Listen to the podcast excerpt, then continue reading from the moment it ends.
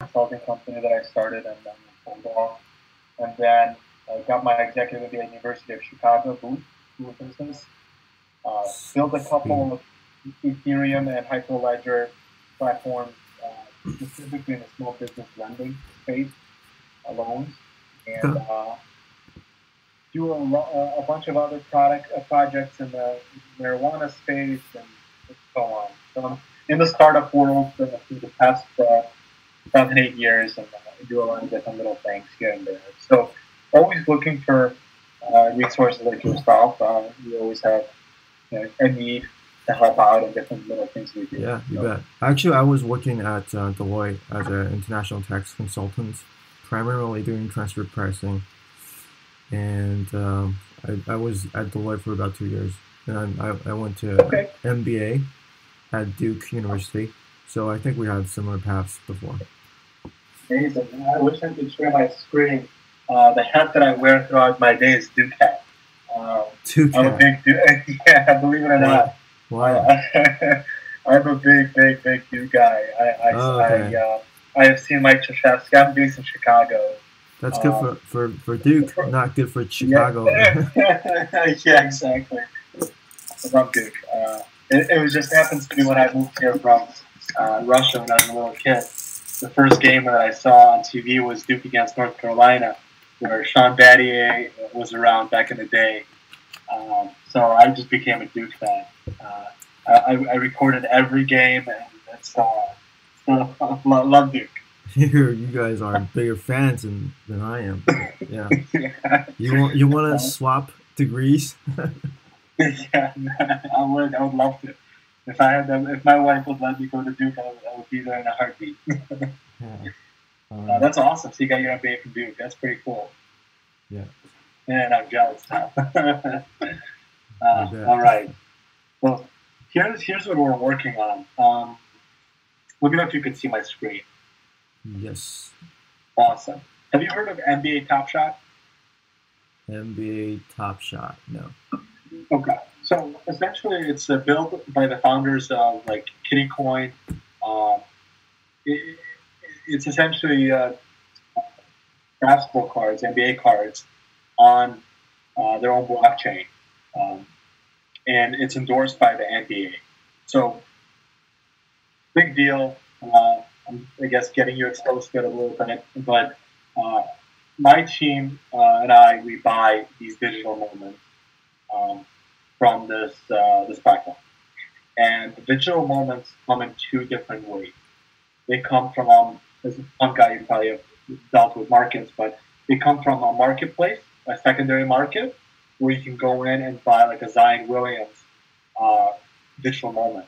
So you click on it, uh, you pick a serial number. Some some of these moments are released, you know, have a limited release where they only release a thousand of these moments. Some have a release of 15,000 moments, etc. Um, and it's a marketplace. So you could see a Williams moment that's ranked number one, which is the uh, jersey numbers right now going for 25K. Um, Okay. this thing has done about 50 million or 75 million in transactions in the past couple months. So pretty big marketplace that's that's hitting the market. Uh, still a bit unknown to the broader space of people, Yeah. uh, but pretty big in terms of the blockchain community, in terms of the basketball community. Okay. Again, endorsed by the NBA. Right.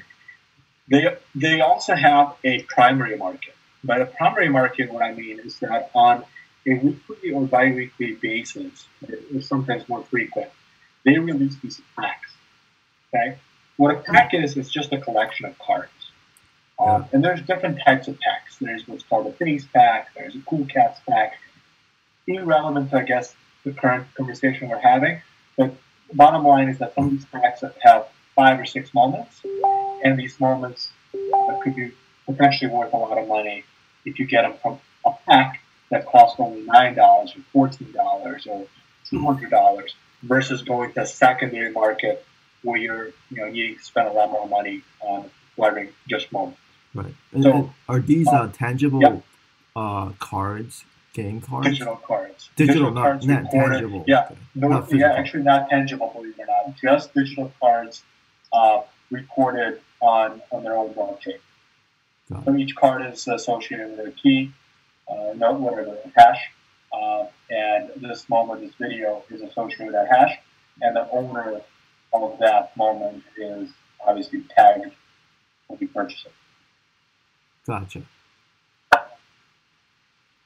So what we're trying to do is we have a team of eight eight guys uh, based all around America. Uh, we're interested in this space, and we have been buying cards uh, by literally going in, waiting for this pack to be released, clicking on the pack, and when the pack is available, we click buy, and then you're placed in line. These lines, just to give you an idea, could be 50,000 people waiting for 5,000 packs. And it's randomized. So 50,000 people get in line, and chances of you getting a pack is very slim unless you're probably top 10,000.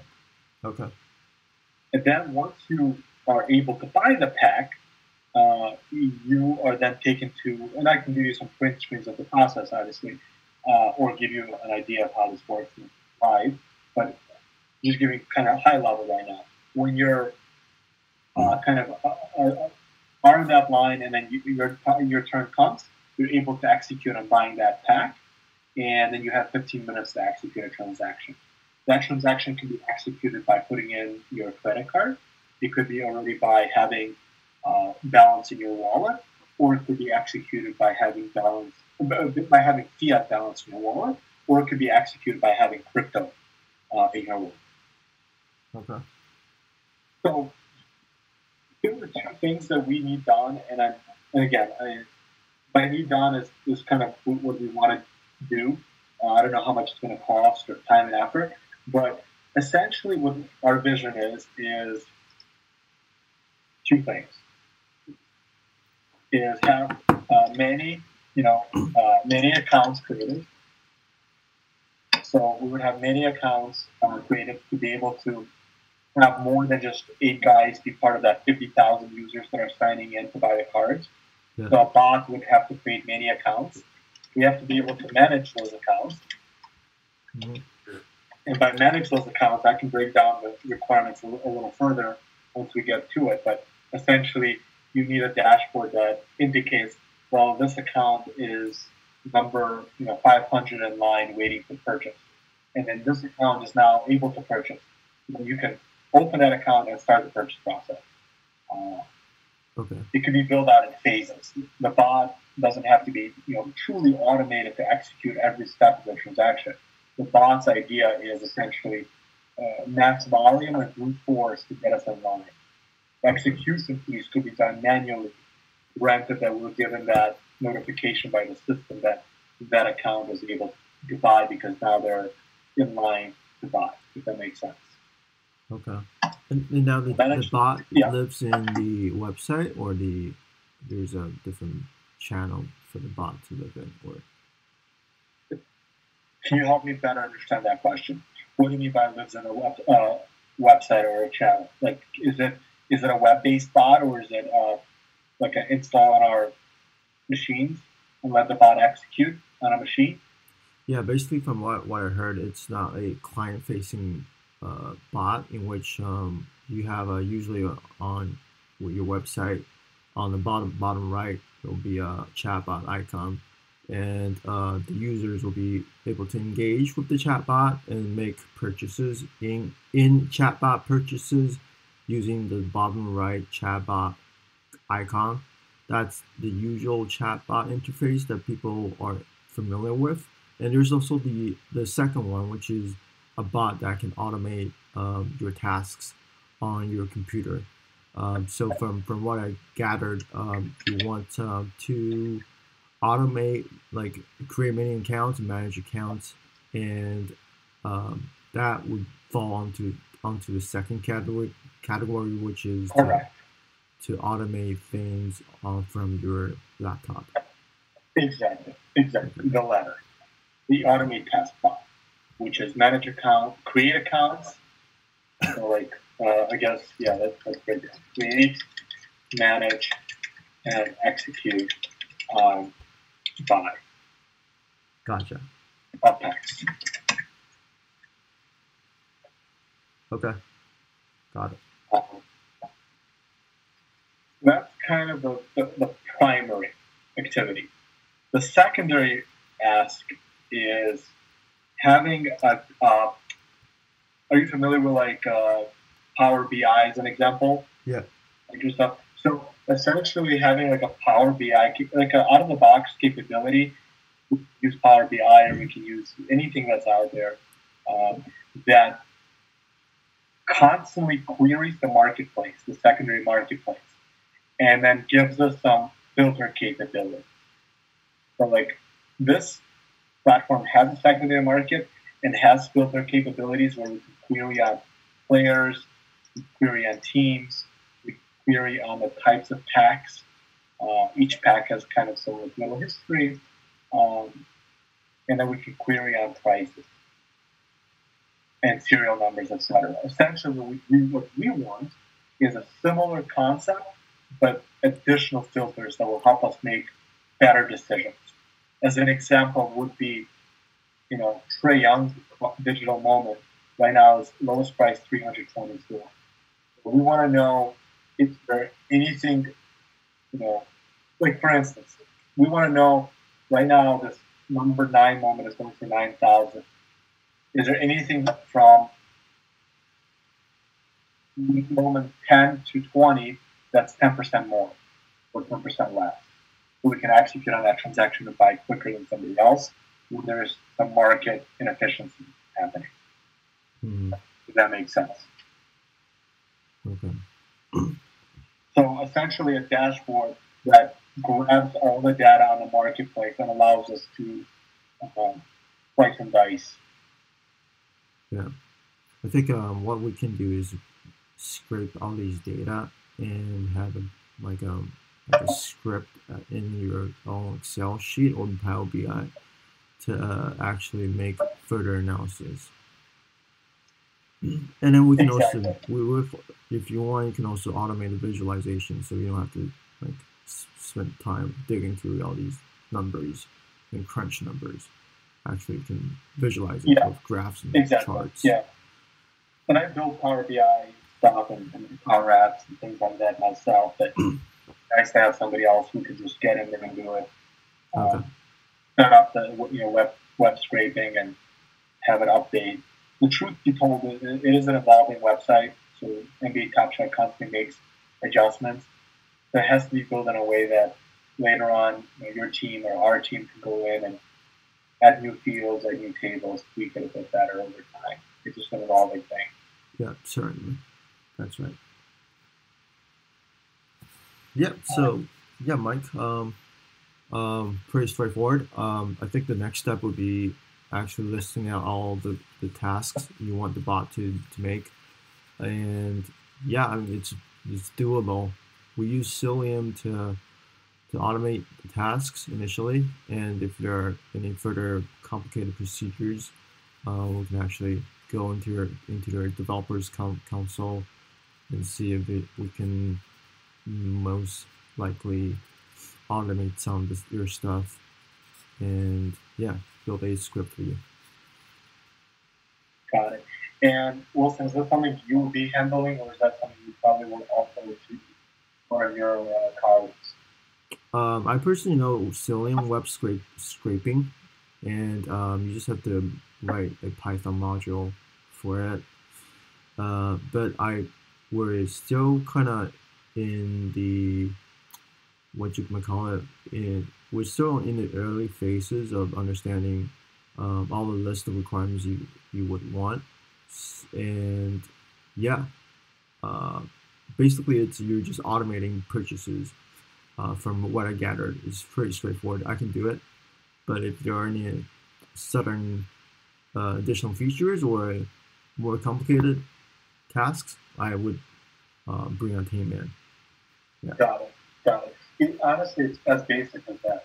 It's really just a bot that creates Gmail accounts or whatever, gives us a dashboard to manage them, and then executes on purchases.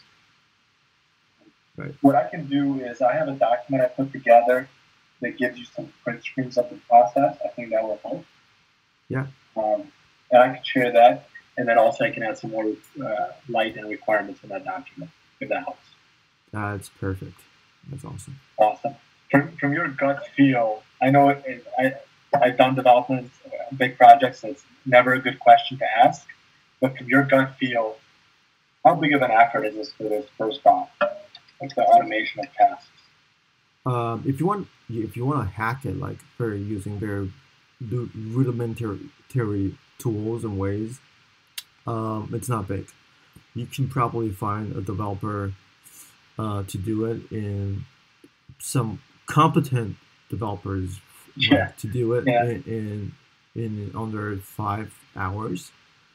Okay. Uh, however, you would need to have a laptop on and not be able to use the laptop while the bot is performing the tasks. So basically, they just use Selenium uh, and copy all the steps you would want the bot to make and then loop it, make it into a loop. So they'll, they'll just repeat it based on some, some triggers. Let's say if the card price goes down by 5%, then it'll automatically trigger this task bot to make purchases. Something like that. Got it. Uh, which is fine. Uh, it could be phased. You know, we could do like a simple one, how it executes. If we like it, we you know we allocate more funds and make it robust, and we go to town. Um, yeah. Okay. That's smart. Uh, makes makes sense. Let me do this. Let me draft up a little document. I'll share that with you, and then we can give that an estimate, and then we can decide and, and then start working. Does that sound like a plan? All right. Look forward to working with you. Thank you. Awesome. Uh, yeah. And what's your what's your time frame? What hours do you work? So I, I know when I can. Uh, I'm I'm pretty flexible um, since I'm working essentially remotely. So okay. yeah, I, I'm awake uh, depending on my clients. I, I do have mm-hmm. USA clients in Pacific time zone and Eastern time zone. So yeah, depending Got on it. what what I, I don't know if you're doing this full time or yeah, uh, I can accommodate your Mm-hmm. schedule. Awesome. Yeah, this is like a this is very side small project but uh, it's it's becoming more important more uh, over time. So yeah. Um, awesome. Well, I look forward to working with you. I'll give you a little uh, write up here shortly, within an hour or two. Okay, great. Thank you. Awesome. Appreciate it. Have a good, another good rest of your day and talk soon. Yeah, thank you very much. Goodbye. All right. Bye.